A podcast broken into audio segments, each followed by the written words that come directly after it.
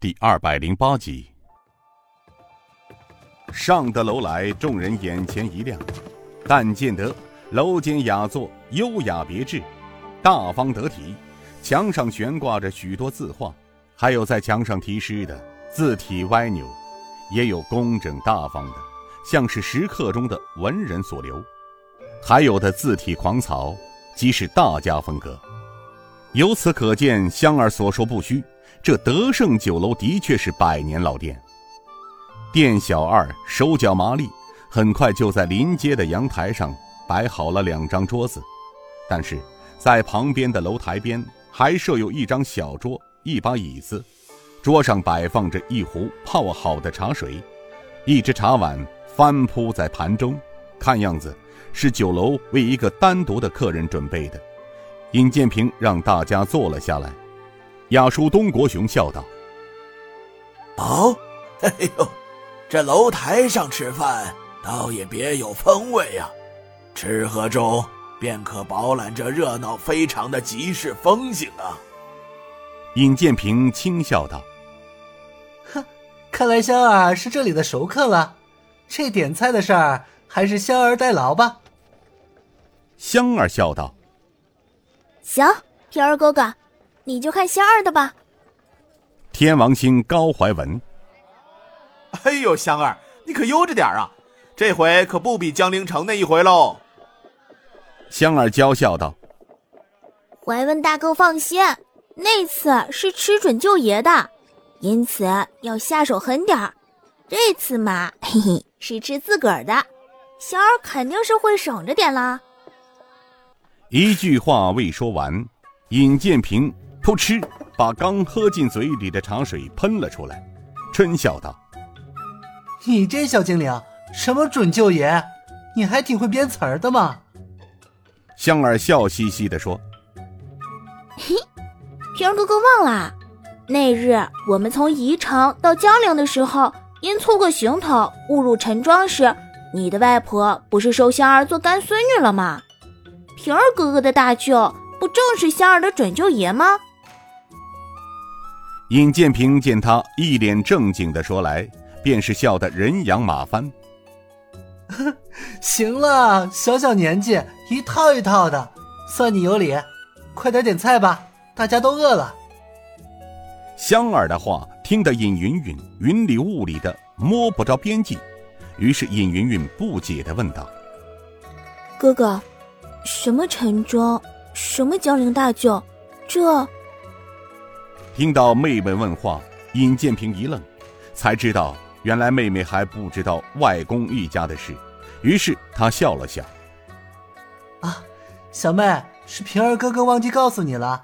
几个月前，哥哥从宜城到洛阳，又从洛阳途经江陵的时候，无意间住到了外公外婆的府上，接着在江陵又见到了大舅。”接着，他把物尽陈庄、江陵城见大舅的事情简单的说了一遍，听得尹云云泪珠如雨下。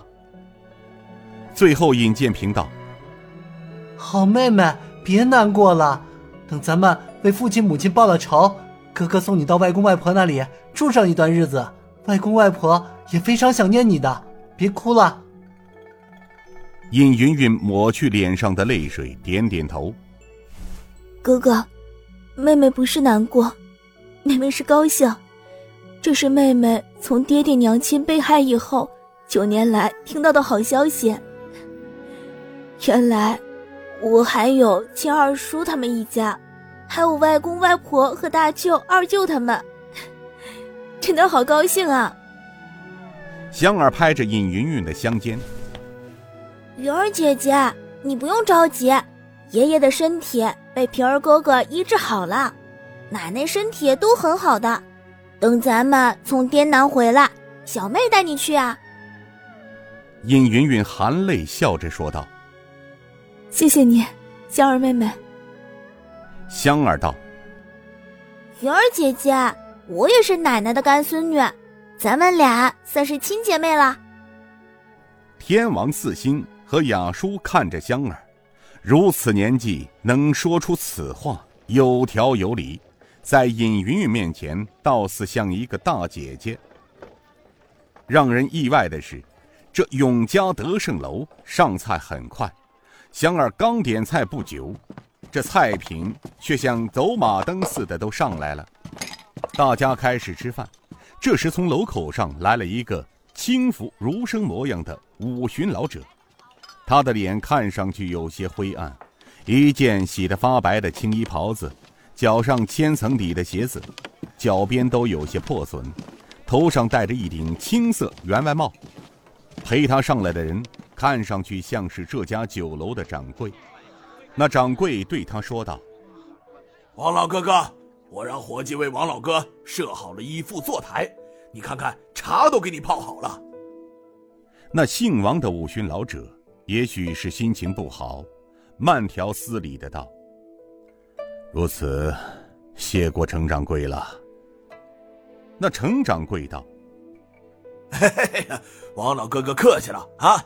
你先坐下喝杯茶，我吩咐处里给王老哥备了点酒菜，还为文员外备了些路上的酒菜，等会儿我亲自送下去。”那姓王的老者又道：“如此，谢谢程掌柜，我王怀怕是只能来世相报了。”程掌柜叹声道。哎王老哥哥，你什么都不用说了。王家庄庄主遭此劫难，我心里多少明白。奴才欺主，千古奇冤呐！明眼人都看得出，这是一个天大的冤案。唉，怎奈我只是个小小的酒楼掌柜，有心无力，有心无力呀！正在此时，店小二端着一盘子上来，大盘中四碟小菜，一壶酒。摆好之后，做了一个请用的手势，便回身下楼去了。